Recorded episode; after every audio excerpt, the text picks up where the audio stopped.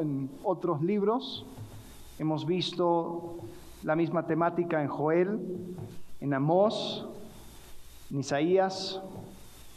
Pero Sofonías es un como tipo de destilado del mensaje profético. Son tres capítulos. Y en Sofonías encontramos un énfasis, así lo vieron en el video, el día del Señor. El día del Señor. Ya es un tema que hemos hablado, es un tema que hemos tocado, pero quisiera aprovechar el libro de Sofonías para expandir este concepto del día del Señor. Entremos directamente al tema. Para entender el trasfondo de Sofonías, vamos al primer versículo del capítulo 1. Dice, esta es la palabra del Señor que vino a Sofonías, hijo de Cusí, hijo de Gedalías, hijo de Amarías, hijo de Ezequías, durante el reinado de Josías, hijo de Amón, rey de Judá. No se sabe quién es este Ezequías, pero muchos piensan que como dio sus credenciales al comienzo, posiblemente Sofonías es el tartaranieto de el rey Ezequías.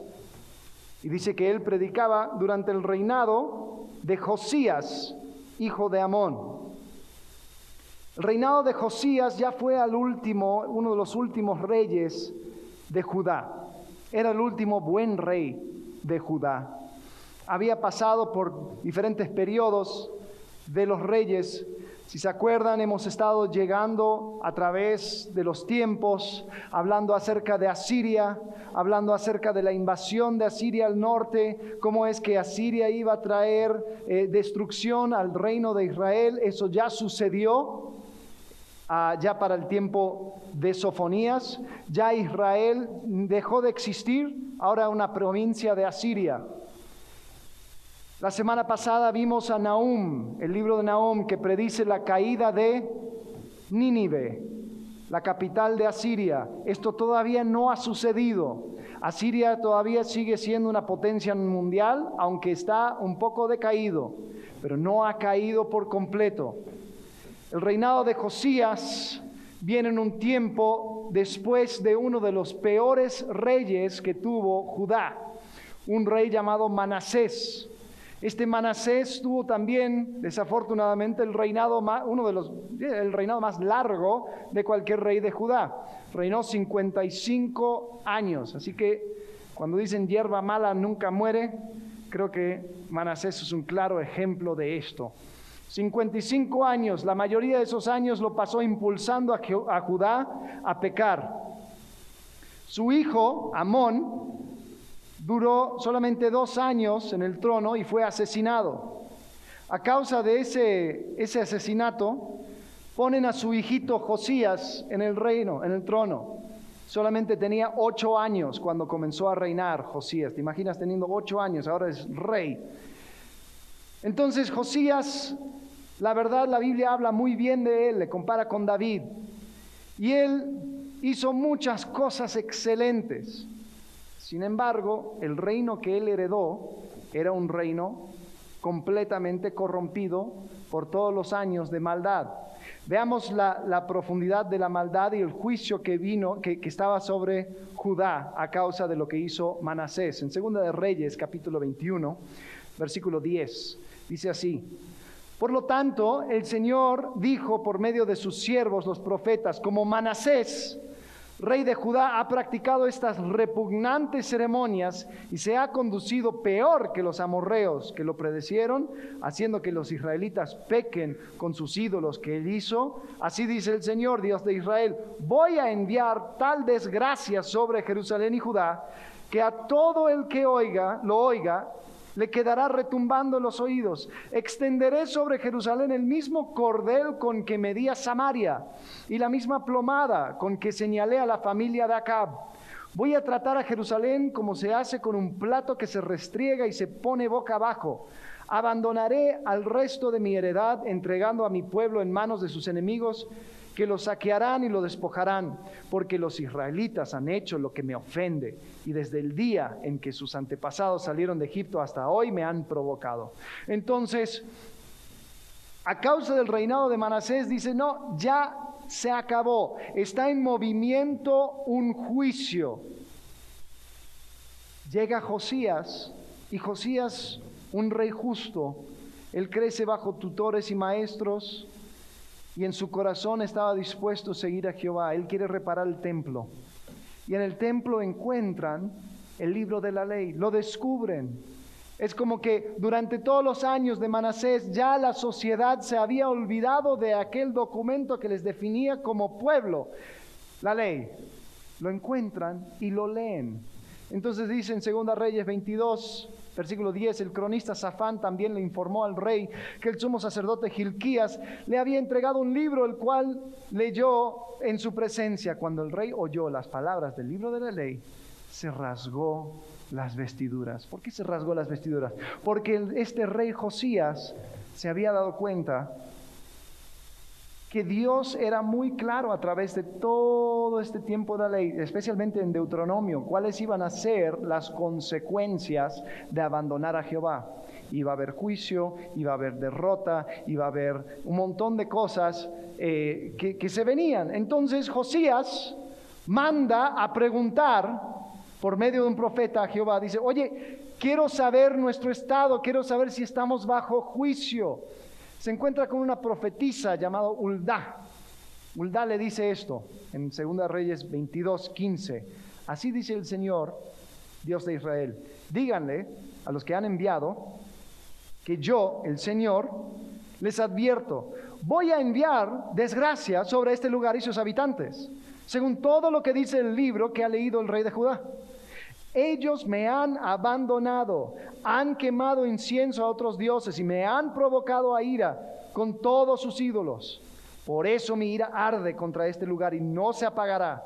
Pero al rey de Judá, que los envió para consultarme, díganle que en lo que atañe las palabras que él ha oído, yo el Señor, Dios de Israel, afirmo como te has conmovido y humillado ante el Señor al escuchar lo que ha anunciado contra este lugar y sus habitantes que serían asolados y malditos, y como te has rasgado las vestiduras y, te has, y has llorado en mi presencia, yo te he escuchado. Yo el Señor lo afirmo. Por lo tanto, te reuniré, con tus antepasados y serás sepultado en paz. Tus ojos no verán la desgracia que enviaré sobre este lugar. Así que ellos regresaron para informar al rey. Entonces Jehová dice, mira, el plan que se puso en movimiento no se va a cancelar. Este tren ya salió de su estación, pero por amor a ti lo voy a detener. Esto no va a suceder en tu tiempo. Tú vas a vivir bien, tú vas a poder hacer todo lo que tienes que hacer. Y Josías hizo muchas cosas buenas, quitó los ídolos, hubo un gran eh, tipo de avivamiento en, Judá, eh, celebraron la Pascua. Eh, Josías es uno de los mejores reyes que tuvo Judá. Pero Dios no claudicó, dijo, se viene juicio. Ahora, en ese contexto escribe Sofonías. Sofonías escribe en un contexto de un pueblo malo, un rey bueno y un juicio que va a llegar sí o sí. Como dije, el libro de Sofonías gira alrededor del concepto del día del Señor. Sin embargo, vamos a escudriñar y vamos a ampliar este concepto que ya hemos escuchado. Y voy a aprovechar el libro para hablar de eso. Si estás tomando nota, este es el punto central. El día del Señor es una purificación violenta. El día del Señor es una purificación violenta. Si quieres ampliar este concepto, podríamos decir esto. El día del Señor es la purificación violenta de los sistemas mundanos arraigados en nuestra mente y corazón. El día del Señor es la purificación violenta de los sistemas mundanos arraigados en nuestra mente y corazón.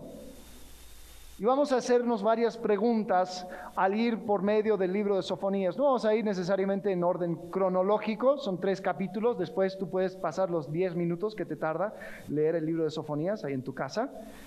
Pero vamos a ver qué es lo que quiere decir el libro de Sofonías. La primera pregunta es esta. ¿Cómo llegó el pueblo de Dios a requerir un juicio? Era el pueblo de Dios. ¿Cómo es que ellos iban a recibir un juicio tan severo? Bueno, Judá había olvidado su ley. ¿Cómo puede ser que un pueblo olvide su ley? Aquella cosa que les definía como pueblo. ¿Cómo podían llegar y ver el templo cada día y, saber que en el lugar santísimo estaba una representación de la ley de Dios. O sea, eso era supuestamente lo más atesorado para un judío. ¿Cómo puede ser que se llegaron a olvidar de su ley? ¿Sabéis qué? Yo creo que se puede resumir en una sola palabra. Conveniencia. Les convenía más olvidarse que recordar. Cuando en Sofonías describe a, los, a las autoridades en Judá, los describe así, Sofonías 3.3. Las autoridades que están en ella son leones rugientes, sus gobernantes son lobos nocturnos que no dejan nada para la mañana, sus profetas son impertinentes, hombres traicioneros, sus sacerdotes profanan las cosas santas y violentan la ley. Pero el Señor que está en ella es justo, no comete iniquidad. Cada mañana imparte su justicia y no deja de hacerlo cada nuevo día pero el inicuo no conoce la vergüenza. Aquí habla acerca de todas las estructuras de autoridad, los gobernantes, los profetas, los sacerdotes. Y sabes, era conveniente que no se esparciera la ley. ¿Por qué? Porque cuando yo soy gobernante y tú no sabes cuáles son las leyes que, al cual yo me tengo que regir, si tú no sabes cuáles son las leyes al cual tú te tienes que regir, entonces yo puedo hacer la autoridad máxima. Yo puedo definir lo que es bueno y lo que es malo. ¿Te das cuenta? Un, un tirano es una persona que no necesita ley, él es ley para sí mismo. Y es muy conveniente que no haya una ley aparte de él o de ella. Entonces, cuando hablamos de Levítico hace ya muchos años, estábamos hablando de que Levítico es un libro extraño, porque son las instrucciones para los sacerdotes. Eh, en Deuteronomio da instrucciones para los reyes. En Proverbios habla mucho acerca del proceder de un rey, la sabiduría que debería tener un rey. La Biblia tenía, era como, como un tipo de manual, eh, en inglés dicen open source, era un manual que todos podían ver, todos podían saber cuáles eran las responsabilidades del sacerdote, cuáles eran las responsabilidades del gobernante, cuáles eran las responsabilidades del profeta. Entonces, cuando ya yo sé cuáles son las responsabilidades de mis autoridades, les podía reclamar, les podía recordar de sus responsabilidades, les podía acusar entonces no conviene. No conviene tener la ley, porque yo quiero ser la ley a mí mismo. Yo quiero definir lo bueno y lo malo. ¿No es eso la mentira antigua? ¿El engaño desde el jardín? Entonces serás como Dios, conociendo, o en el hebreo es decidiendo o determinando lo bueno y lo malo.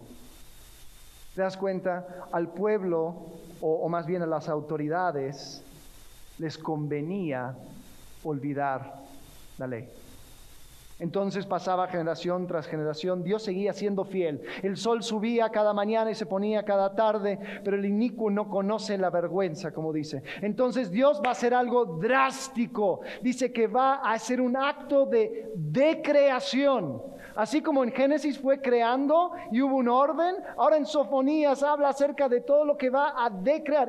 Fíjate el orden que, menciona Sofonías, Sofonías capítulo 1, versículo 2, dice, arrasaré por completo cuanto hay sobre la faz de la tierra, afirma el Señor, arrasaré con hombres y animales, con las aves del cielo, con los peces del mar. ¿Te das cuenta? Es todo al revés, con ídolos e impíos por igual. Exterminaré al hombre de sobre la faz de la tierra, afirma el Señor. Este lenguaje es uno de los lenguajes más fuertes y severos y, básicamente apocalípticos que, que tenemos en el Antiguo Testamento. Usa un lenguaje que condena a absolutamente todos. Fíjate a quienes mencionan. Sofonías 1.4. Extenderé mi mano contra Judá y contra todos los habitantes de Jerusalén. Exterminaré de este lugar todo rastro de Baal y hasta el nombre de sus sacerdotes, a los que en las azoteas se postran en adoración ante las estrellas del cielo, a los que postrados en adoración juran lealtad al Señor y al mismo tiempo a Moloch, a los que se apartan del Señor y no buscan ni lo consultan Silencio ante el Señor omnipotente, porque cercano está el día del Señor. Ha preparado el Señor un sacrificio y ha purificado a sus invitados. En el día del sacrificio del Señor castigaré a los funcionarios y oficiales del rey y a cuantos se visten según modas extrañas.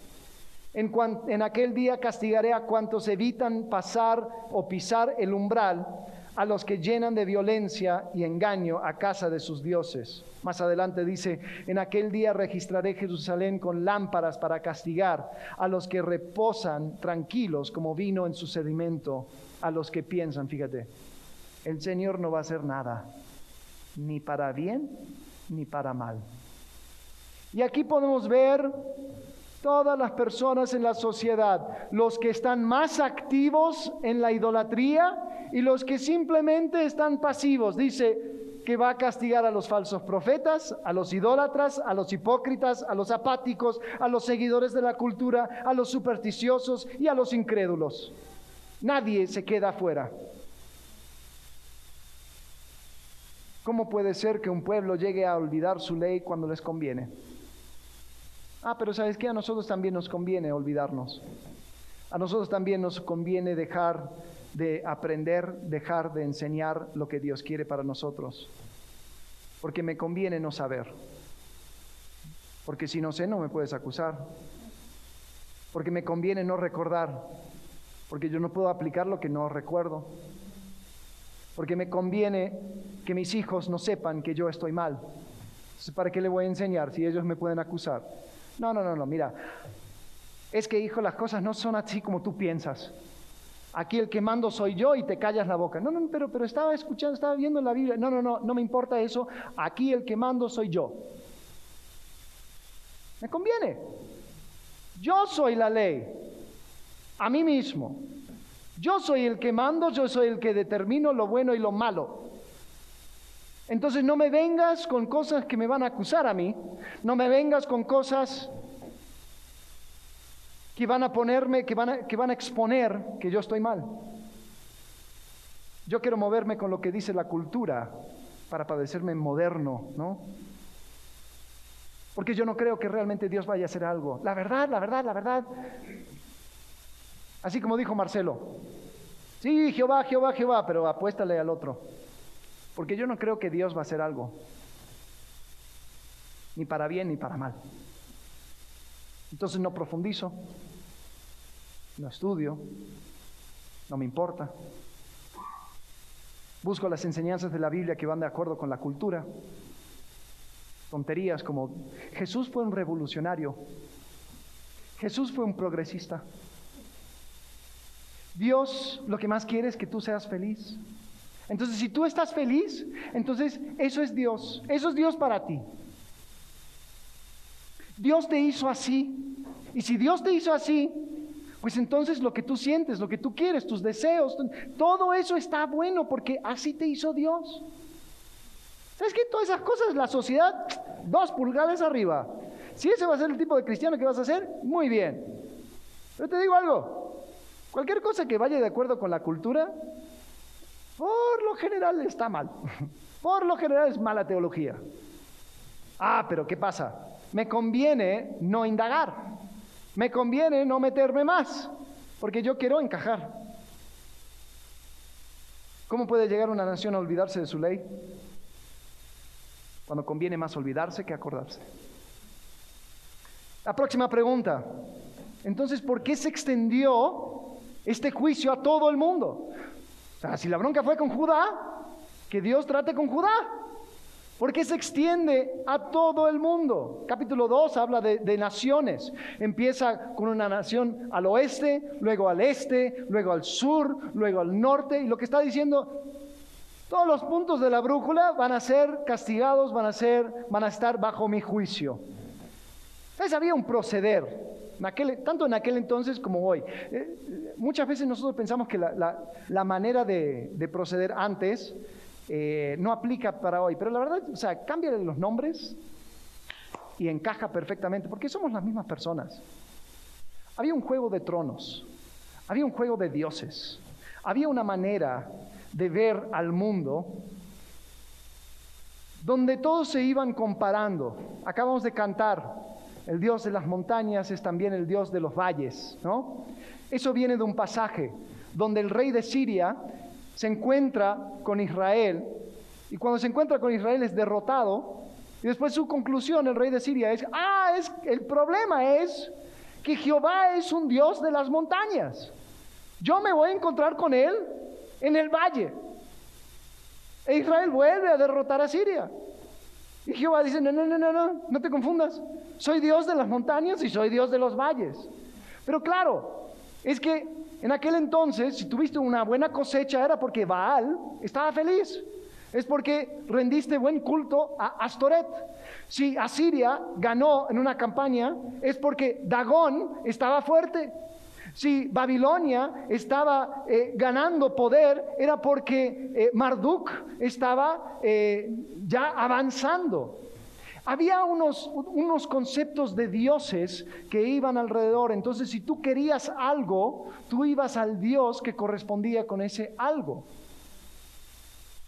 Cámbiale los nombres si tienes lo mismo hoy en día. Fíjate, y Dios iba a arrasar con todo esto. Sofonías 2.11, el Señor los aterrará cuando destruya a todos los dioses de la tierra. Y así hasta las naciones más remotas se postrarán en adoración ante Él, cada cual en su propia tierra. Tengo un video, quiero que presten atención. Es un concepto teológico que pocas veces se enseñan en las iglesias, pero creo que es importante para poder entender este concepto del juicio a los dioses. ¿Ok? Así que vamos a verlo, presten mucha atención y después lo volvemos a hablar. Durante la mayor parte de la historia humana, las personas han creído en alguna especie de reino espiritual que existe a la par del mundo como lo conocemos. Cierto, y los autores bíblicos no son la excepción.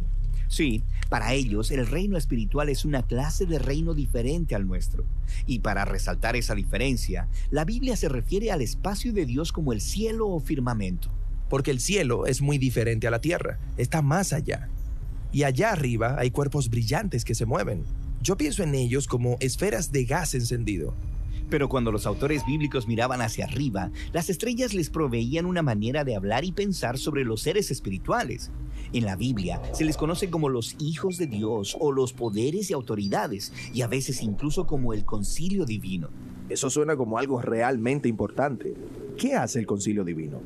Bueno, se presentan en el capítulo 1, donde se les llaman huestes celestiales, esto es el sol, la luna y las estrellas. También se les llama señales, lo que quiere decir que su poder y estatus simboliza y apunta al poder y al estatus de Dios.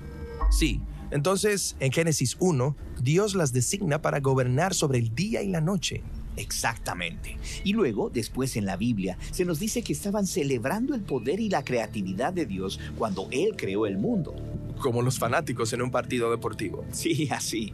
También hay historias en la Biblia en la que Dios invita al concilio divino a participar en la toma de una decisión, como cuando ayudan a decidir cómo derrocar al rey corrupto de Israel, Acab.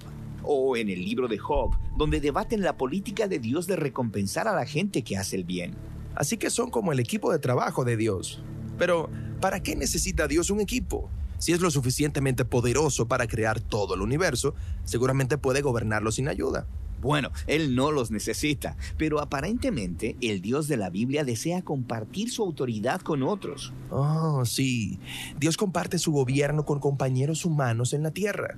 Y así, de la misma manera, hay una historia paralela de Dios compartiendo su autoridad para gobernar con compañeros espirituales. Sí, hasta que todo se derrumba en una rebelión doble.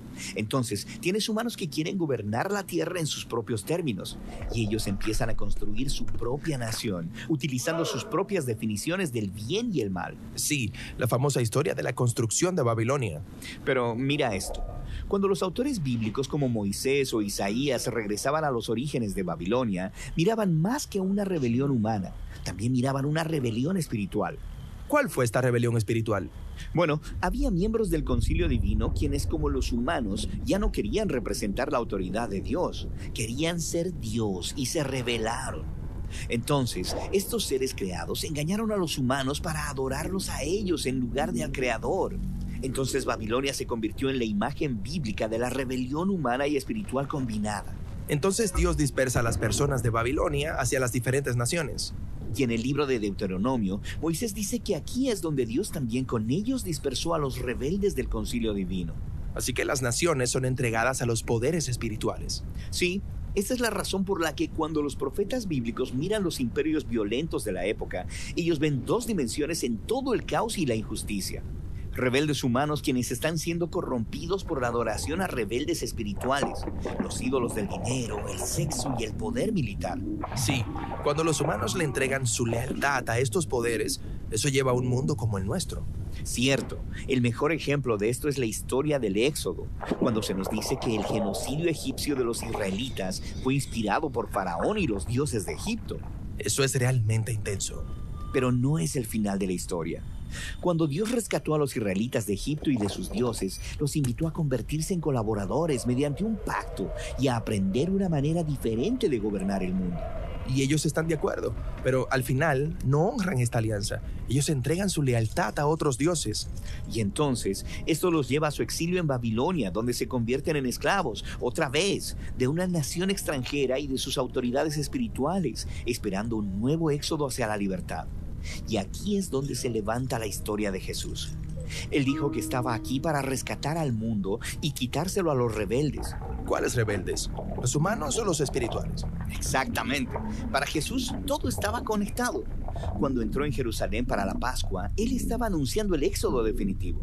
Él estaba ahí para confrontar y vencer a todos los poderes y autoridades rebeldes, y Él lo hizo entregando su vida. Entonces, esto es lo que el apóstol Pablo quería decir cuando dijo que Jesús despojó a los poderes y autoridades, triunfando sobre ellos por la cruz. Sí, Jesús condenó nuestra maldad, permitiendo que los rebeldes desataran todo su odio y maldad sobre él.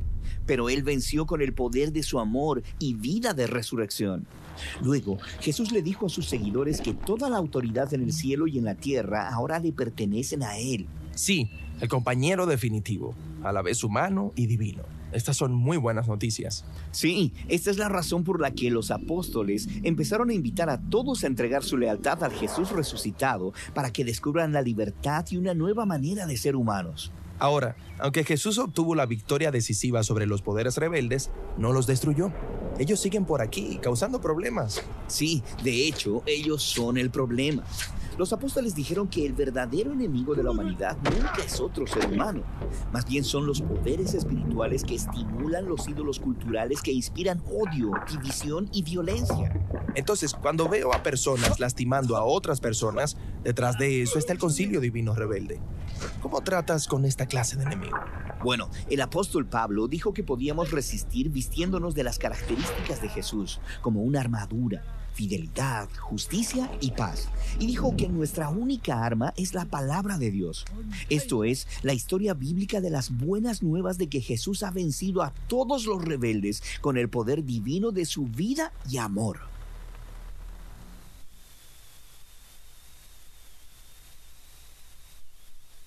Muchas veces ignoramos la realidad espiritual que está a nuestro alrededor.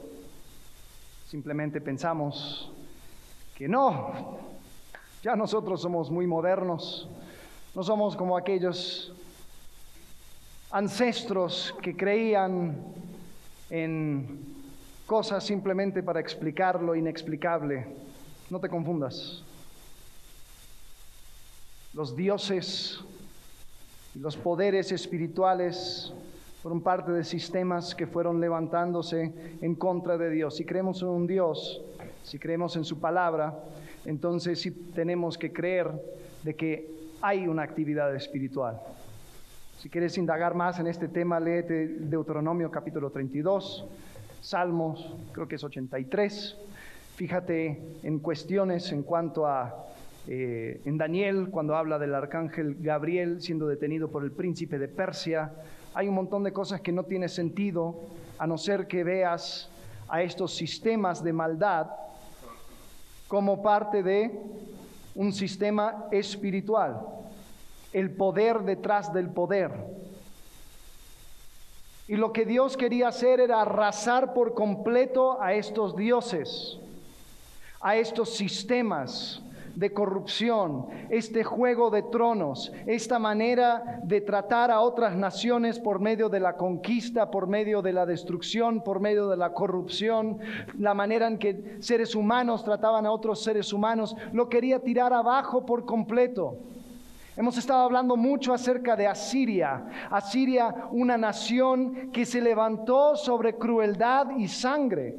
Si tú ves los palacios de Asiria, todavía tenemos algunos en museos. Los muros de los palacios son, son, son cosas, y lo, hemos mostrado aquí en la iglesia, son testamentos de crueldad personas siendo abiertos por completo, eh, quitándoles la piel, matándoles, llevándoles con, con ganchos en la boca. Era crueldad completa, pero eso lo atribuían a sus dioses. Decían, ¿ves el poder de mi Dios? Y Jehová dice, no, ya no más. Escribe Sofonías más o menos en 630, 622 antes de Cristo. 15 años después, Nínive es destruido. Y sabes, lo que hace Jehová con el día del Señor, lo que hace Jehová con estas obras de destrucción, es que expone lo falso que son estos sistemas. Los expone. Imagínate si tú fueras un, príncipe en, en Nínive, una princesa en Nínive. Y ahí estabas y estabas subiéndote en, la cadena política y del poder. Ya tenías tus terrenos ahí a las afueras de Nínive, tenías tu casa grande, las personas iban llegando a tu casa y tú ibas viendo cómo me voy a postular para esta próxima, este próximo puesto. Y todo parecía bien, estabas obteniendo todo lo que querías, estabas viviendo en la capital mundial del poder y de la autoridad. Vamos a suponer que tú como príncipe, justo ese año 612, te tuviste que ir de viaje y no te tocó la destrucción de Nínive, pero empezaste a escuchar noticias. Entonces rápidamente ese próximo año regresas y encuentras escombros. Y dices, oh, ¿y ahora? ¿Y el sistema al cual dediqué mi vida? ¿Sabes que 200 años después de la destrucción de Nínive, los historiadores griegos ni sabían lo que era Nínive? Si tú lees en Sofonías acerca de, Nínive, dice, eso va a ser un, lugar de animales. Dicen, los búhos van a estar en, las, eh, en, los soportes. Dice, eso no, no, va a haber, no, no va a quedar ser humano alguno en Nínive. Extraño pensar, sería como hablar acerca de, Londres o Nueva York o Ciudad de México, quedando totalmente desolado. Nadie sabía dónde estaba Nínive, 200 años después. Imagínate que tú eres ese príncipe, regresas y dices, ¿y ahora qué soy? Soy príncipe de escombros. Y ahora mi dinero, me saquearon todo. Y ahora mis terrenos son de otros. ¿Y ahora? ¿Mi influencia? ¿Mi poder? No, se, se cayó el sistema.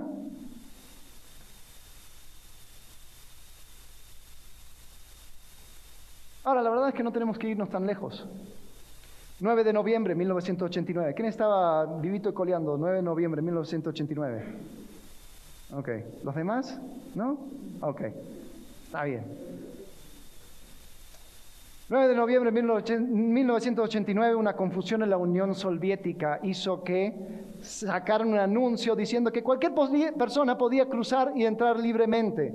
En cuestión de horas había un alboroto en el muro de Berlín y personas desmantelando el muro con martillos. Imagínate las personas que estaban en las cumbres del poder de Berlín Occidental diciendo, ¿y ahora? Y todo lo que me dijeron, y todo lo que, lo que yo busqué ser dentro de este sistema, ¿de qué sirve? Pocos años después, en diciembre de 1991, cae por, por, definitivo la Unión Soviética y dicen que las, o sea, el próximo día no sabían ni qué hacer, estaban, estaban bajo, o sea, tratando de ser buenos ciudadanos comunistas, o sea, no manejaban nada, hacían, hacían todo lo que decían el sistema y después, ¿y ahora? Dicen que las babushkas, las, abuelitas salieron el próximo día, dije, vamos a armar un tianguis. y ahí en las calles de Moscú armaron un tianguis porque dijeron, ¿qué vamos a hacer? De nada nos sirve este sistema. Y el poder del Estado y la maldad del capitalismo nos mintieron. Y pudieron ver por un segundo detrás del sistema. Hay personas que siguen atrapadas por sistemas, sistemas de dinero, sistema de estatus, sistema de sexo, sistema de poder. Todo lo que hacen tiene que ver con obtener algo de ese Dios. Marcelo habló la semana pasada acerca de dioses que fallan. Yo pienso que eso me va a llenar. Y cuando obtengo a eso que tanto quiero, entonces me sentiré pleno. Cuando obtengo el dinero, la relación, aquella cosa, entonces seré aceptado. Ah, no, no, no, pero tú dices, pero somos gente moderna. Nosotros no servimos a ningún, Dios. Esto simplemente es... Te voy, a, te voy a dar una pista. ¿Cómo puedes identificar a estos sistemas, estos dioses que van dando vuelta? Cuando sale de tu boca esta frase, es que así son las cosas. Es que así son las cosas. Alex, ¿qué, puedo hacer? Es que yo tengo que salir con ellos a tomar porque si no, es que si no me acuesto con él, entonces, es que si no traigo la ropa así o asá, es que si no tengo un puesto alto, entonces no voy a ser aceptado, no voy a ser aceptada. Es que así son las cosas. Así es el sistema. Así es la manera de vivir. No hay salida. Y tú andas con un domo y viviendo bajo ese domo y no te das cuenta que Jehová está sobre eso.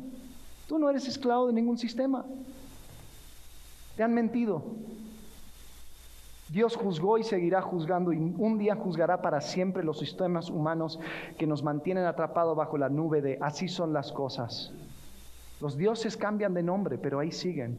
Y sabes que cuando Dios juzga estos sistemas, generalmente si tú no la sueltas, si tú sigues siendo esclavo de ese sistema, tú vas a ser arrasado juntamente con eso. ¿Cuántas personas viviendo detrás del Dios del dinero por tanto tiempo, ahorrando, negando relaciones, negando comunidad, negando cualquier cosa, porque duro y duro y duro y dale y dale y dale y tienen que tener y tienen que obtener y tienen que crecer y tienen que... De repente se levantan un día y ahora le, le agregan dos ceros al peso. ¿Y ahora? ¿Y todo eso para qué? ¿Y el sistema? Otras personas obteniendo poder, poder, poder, poder, poder y en un momento son sacados. Y son una desgracia para toda la sociedad. ¿Y ahora? Hoy, ¿no? ¿Quieren hacer una consulta para poner en desgracia a personas que han llegado al cumbre del poder político en México? Ajá. ¿Y de qué le sirvió? Así son las cosas. Así es el sistema. Es que Alex, tú no entiendes, así es, así es la vida. Te han mentido. Te han mentido. La tercera pregunta, ¿cómo puede Dios comenzar con juicio y terminar con esperanza? Sofonías es un libro extraño. Sofonías es un libro que comienza con las palabras más drásticas de cualquier libro que va a decrear al mundo pero después termina con palabras de esperanza y uno dice, a ver, ¿cómo, es esto? Hay momentos brillos de luz en Sofonías. Sofonías capítulo 2, versículo 1. Humíllate hasta el polvo, nación desvergonzada. Hazlo antes que se cumpla lo que he determinado. Y ese día se desvanezca como la brisna, antes que caiga sobre ti la ira ardiente del Señor, antes que venga sobre ti el día de la ira del Señor, busquen al Señor, todos los humildes de la tierra, los que han puesto en práctica sus normas, busquen la justicia, busquen la humildad, tal vez encontrarán refugio en el día de la ira del Señor. ¿Ves? Jehová está hablando del juicio completo, está hablando de una derrota completa de sistemas, pero no está hablando a individuos, no está diciendo te voy a matar a ti, te voy a matar a ti, te voy a matar a ti, te voy a matar a ti. No, está diciendo, mira, se pueden salvar todavía, pero van a tener que resistir van a tener que vivir humildemente, van a poder tener que vivir en dependencia y buscar refugio en el día del Señor. Fíjate, el día del Señor es como cuando el jefe llega a poner en orden las cosas. Imagínate una bodega y el jefe dice, bueno, vamos a abrir una bodega en tal ciudad, eh, voy a tener mis empleados, voy a tener eh, las personas encargadas, les voy a delegar autoridad para que ellos ejecuten mi voluntad. ¿no? Y ahí están los, los empleados y ahí van trabajando y empieza el jefe a escuchar reportes. Oye jefe, las cosas no van muy bien en esa bodega. ¿Cómo? Es que la verdad las cosas no están saliendo a tiempo, son muy baja calidad. Pero, pero, pero, yo les enseñé, les dije lo que tenían que hacer. Bueno, les voy a mandar el manual y voy a mandar personas para que les enseñen. Ok, perfecto, día de capacitación y todo lo demás. Y los, empleos, los empleados siguen mal, es que no, no responden, no hablan. Ah, mira, el jefe no quiere llegar. El jefe quiere aplazar lo más que puede. El jefe quisiera que no tenga que venir el día del Señor, del Señor jefe, ¿no? Entonces, el día del Señor jefe es el día en que los hombres, en que los empleados ya no van a tener forma de arreglar sus burradas. Ya ellos van a tener que hacerse un lado y permitir que el Señor jefe haga y deshaga como tenga que hacer para poner las cosas en orden. Y el jefe ni siquiera quiere llegar, pero sabe que tiene que ir. Entonces cualquier momento, cualquier pisco de, oye, las cosas están cambiando, va. Tú me dices que vas a cambiar. Sí, las cosas están cambiando. Ok, voy a aguantar. Oye, pero no. Ya llega un día donde voy a llegar. Y en ese día, cuando llega el señor jefe, te despido a ti, te despido a ti, te despido a ti, te despido a ti. Es más, vamos a cerrar la bodega por completo y vamos a abrirlo en otro lugar porque esto es una basura, no sirve de nada. Ese es el día del Señor. El día del Señor. Dios ni siquiera quiere que venga. Pero si el hombre sigue en contra, va a tener que llegar un día en donde todo se ponga en su lugar. Y mira el lenguaje que usa. Exterminaré naciones, o exterminé naciones, eh, capítulo 3, versículo 6. Este, y está hablando a Judá y está diciendo, oye, ustedes vieron cómo actué con otras naciones, ¿por qué no reaccionaron? Fíjate, exterminé naciones, quedaron desolados sus bastiones, dejé sus calles desiertas y nadie pase por ellas, quedaron arrasadas sin ciudades y sin ningún habitante. Dije a la ciudad, a Jerusalén, dije a la ciudad, ciertamente me temerás aceptarás corrección, entonces no será destruida su morada, según todo lo que decreté contra ella. A pesar de todo, se empeñaron en corromper todas sus obras. Entonces Sofonía dice, espérenme por tanto, hasta el día que me levante a buscar el botín, afirma el Señor, porque he decidido reunir a las naciones y juntar a los reinos para derramar sobre ellos mi indignación toda mi ardiente ira. En el fuego de mi celo será toda la tierra consumida. Ahora, pero mira el versículo 9. Suena muy extraño. Purificaré los labios de los pueblos. ¿Qué? ¿Cómo, cómo, cómo? ¿No que iba a derramar su ira? Purificaré los labios de los pueblos para que todos invoquen el nombre del Señor y les sirvan de común acuerdo. ¿Cómo es esto? ¿Es juicio? ¿Es purificación? Sí. El día del Señor es una purificación violenta. El juicio de Dios es para purificación, quita, toda cosa que, le que estorba una relación con Él. Y solo queda el remanente fiel. 3.11. Aquel día no tendrás que avergonzarte más de todas tus rebeliones contra mí. Quitaré de en medio de ti a esa gente altanera y jactanciosa, y así nunca más volverás a ser arrogante en mi santo monte. Dejaré un remanente en medio de ti, un pueblo pobre y humilde. Según Jesús, ¿quién va a heredar la tierra? Los mansos. ¿Por qué los mansos? Porque todos los demás quedaron en el juicio. El día del Señor es la purificación violenta de los sistemas mundanos arraigados en nuestra mente y corazón. Por eso el final de Sofonías es de esperanza. Dios dice que cantará sobre Jerusalén con gozo. Purificó al mundo a través del juicio. Ahora, esto obviamente es una mirada hacia el futuro. Todavía no ha sucedido porque no hemos llegado a ese punto. Seguimos esperando para ese juicio final, esa purificación final. Pero fíjate, si, quisiéramos aplicar nosotros algo, Hebreos capítulo 12, versículo 11, dice, ciertamente ninguna disciplina, y ahora esta palabra disciplina no es castigo, sino que es más entrenamiento. Ninguna disciplina en el momento de recibirla parece agradable, sino más bien penosa. Sin embargo, después produce una cosecha de justicia y paz para quienes han sido entrenados por ella. Nosotros somos tan fácilmente atraídos a cosas que Dios ya ha condenado, que las tiene que juzgar y destruir para que nosotros podamos fijar nuestros ojos en Él, en quien realmente da esperanza. Somos tan fácilmente distraídos que necesitamos disciplina y aunque no sea agradable, recordar que vivimos bajo un engaño constante de sistemas que nos quieren manipular, cambiando nuestros valores de lo que Dios quiere a una cosa que simplemente va a llevar a la ruina. La imagen es como una casa, una casa condenada a ser destruida. ¿Se acuerdan hace unos años cuando hubo el terremoto? En, Ciudad de México. Había unos departamentos preciosos, creo que en la Condesa, ¿no? Y, muchas zonas históricas. Pero a causa del daño, esos departamentos fueron condenados a destrucción. Yo me imagino que había muchas personas que vivían en esos departamentos y le tenían mucho cariño. Y querían mucho a ese espacio porque ahí desarrollaron su vida y todo lo demás. Pero llegó la condenación. Y esta condenación pues iba a arrasar con todo. Y aun si quisieras y amaras a ese espacio y todo lo demás y dijeras, ¿sabes qué? Me voy a quedar aquí. Vaya, te quedas ahí, tú te mueres junto, junto con, con la destrucción que se viene. Y estos sistemas, si tú te quedas arraigado en ese sistema, te va a fallar.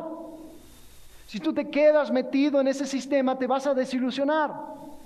Curiosamente, la gente se da cuenta de esto cuando están en su lecho de muerte. Hubo una mujer hace unos años que escribió, era una, eh, una enfermera que ella, ella cuidaba ya en los, eh, eh, ¿cómo se llaman los, los, lugares donde ya vas para ya morir? Es una, una, una casa de convalescencia. No, eso es para recuperarte. ¿Un asilo? Bueno, en los asilos, ya cuando dices, pues mira, este, va, este tiene seis meses, vamos a asegurarnos que esté cómodo. Ella trabajaba ahí iba anotando todas las cosas que decían los, las personas que estaban por morir. Ninguno dijo, ay, ojalá hubiera tenido un poco más de dinero.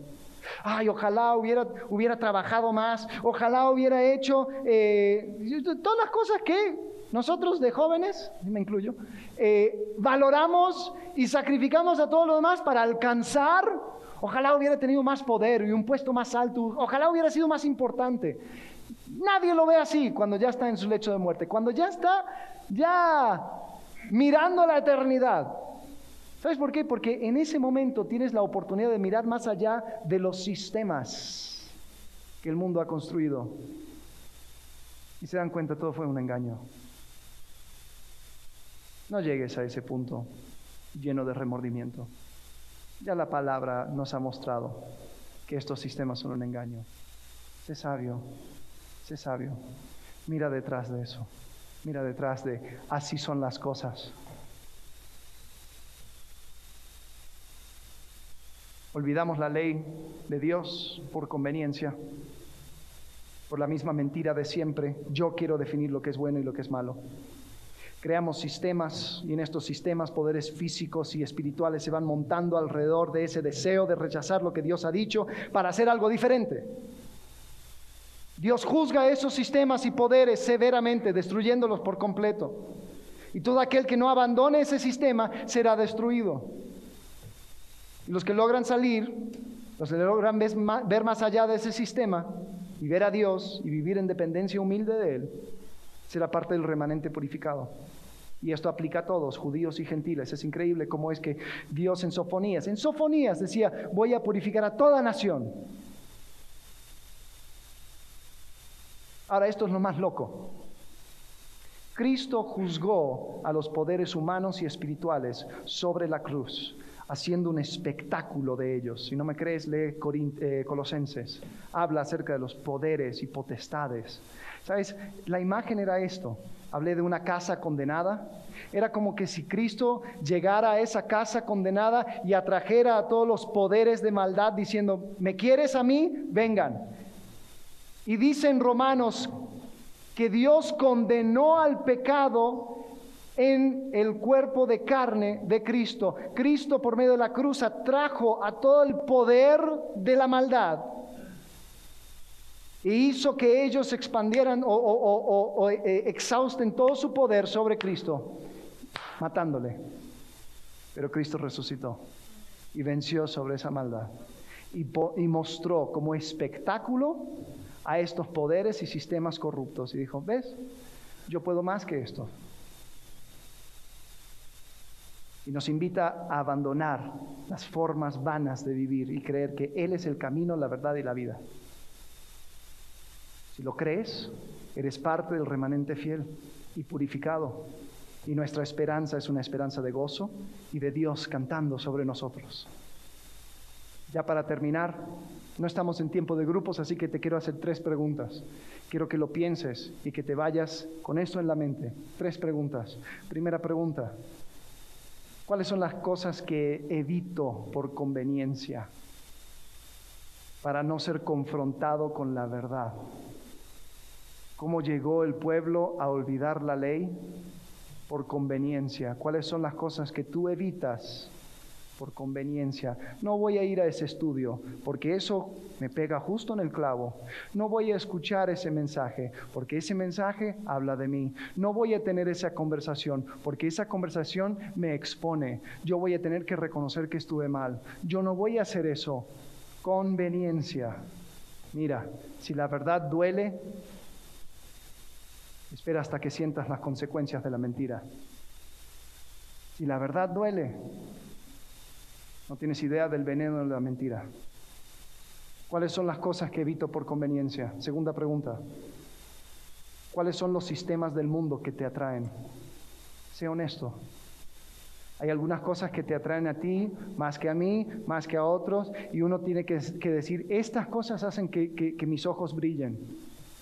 Quizás es el dinero, quizás es la autoridad, quizás es las relaciones, quizás, no sé, pero fíjate las cosas que tú admiras. ¡Wow! Mira el poder que tiene ese hombre. Ahí él dice algo y todos lo hacen. Ay, yo quisiera ese poder, cueste lo que cueste. Mira cómo esa mujer compra lo que se le da la gana. ¿Cómo quisiera tener eso? Cueste lo que cueste. Mira como todos quieren con él, mira como todos quieren con ella. Wow, cómo quisiera ser ese foco de atracción, cueste lo que cueste. Son sistemas, son mentiras, son engaños, son dioses. ¿Cuáles son los sistemas del mundo que te atraen? Última pregunta. ¿Cuál es tu esperanza? Porque si confías en esos sistemas solo trae juicio y desilusión. Cristo ofrece vida abundante y eterna. ¿Cuál es tu esperanza? O si te lo puedo voltear, ¿cuáles son las cosas si se te quitara? Dirías, mi vida no tiene sentido. Ahí tienes tu esperanza. No, es que no, yo no podría vivir como vivía antes así en esa pobreza. No, no, no. No, no, ¿para qué seguir viviendo? Yo no podría vivir sin tal persona, tal cual persona, o sin, sin esto, lo que yo tengo. No, yo, no tienes tu esperanza. La esperanza que trae Cristo es una esperanza eterna. La esperanza que trae Cristo es una esperanza que no desilusiona. Y sabes, desafortunadamente muchas veces tenemos que pasar por tragedias, momentos en que nuestro sistema se caiga, para darnos cuenta y para poner en enfoque nuestra esperanza en Cristo. ¿Dónde tienes tu esperanza? Vamos a orar. Padre, tú has sido bueno para con nosotros. Gracias por este mensaje duro, corto y poderoso, Señor, de Sofonías. Te pido, Señor, que nos des la sabiduría para mirar detrás de esos sistemas del mundo, Señor, que nos atraen, nos seducen. Señor, te pido que podamos mirarte a ti como nuestra esperanza. Señor, que podamos rechazar cualquier engaño. Señor, que seamos honestos al seguir lo que tú pusiste delante de nosotros, Señor, tu ley, tus instrucciones. Ayúdanos a mirar a Cristo y verle y apreciarle y amarle cada día más. Padre, ponemos esta semana en tus manos, en el nombre de Cristo Jesús. Amén.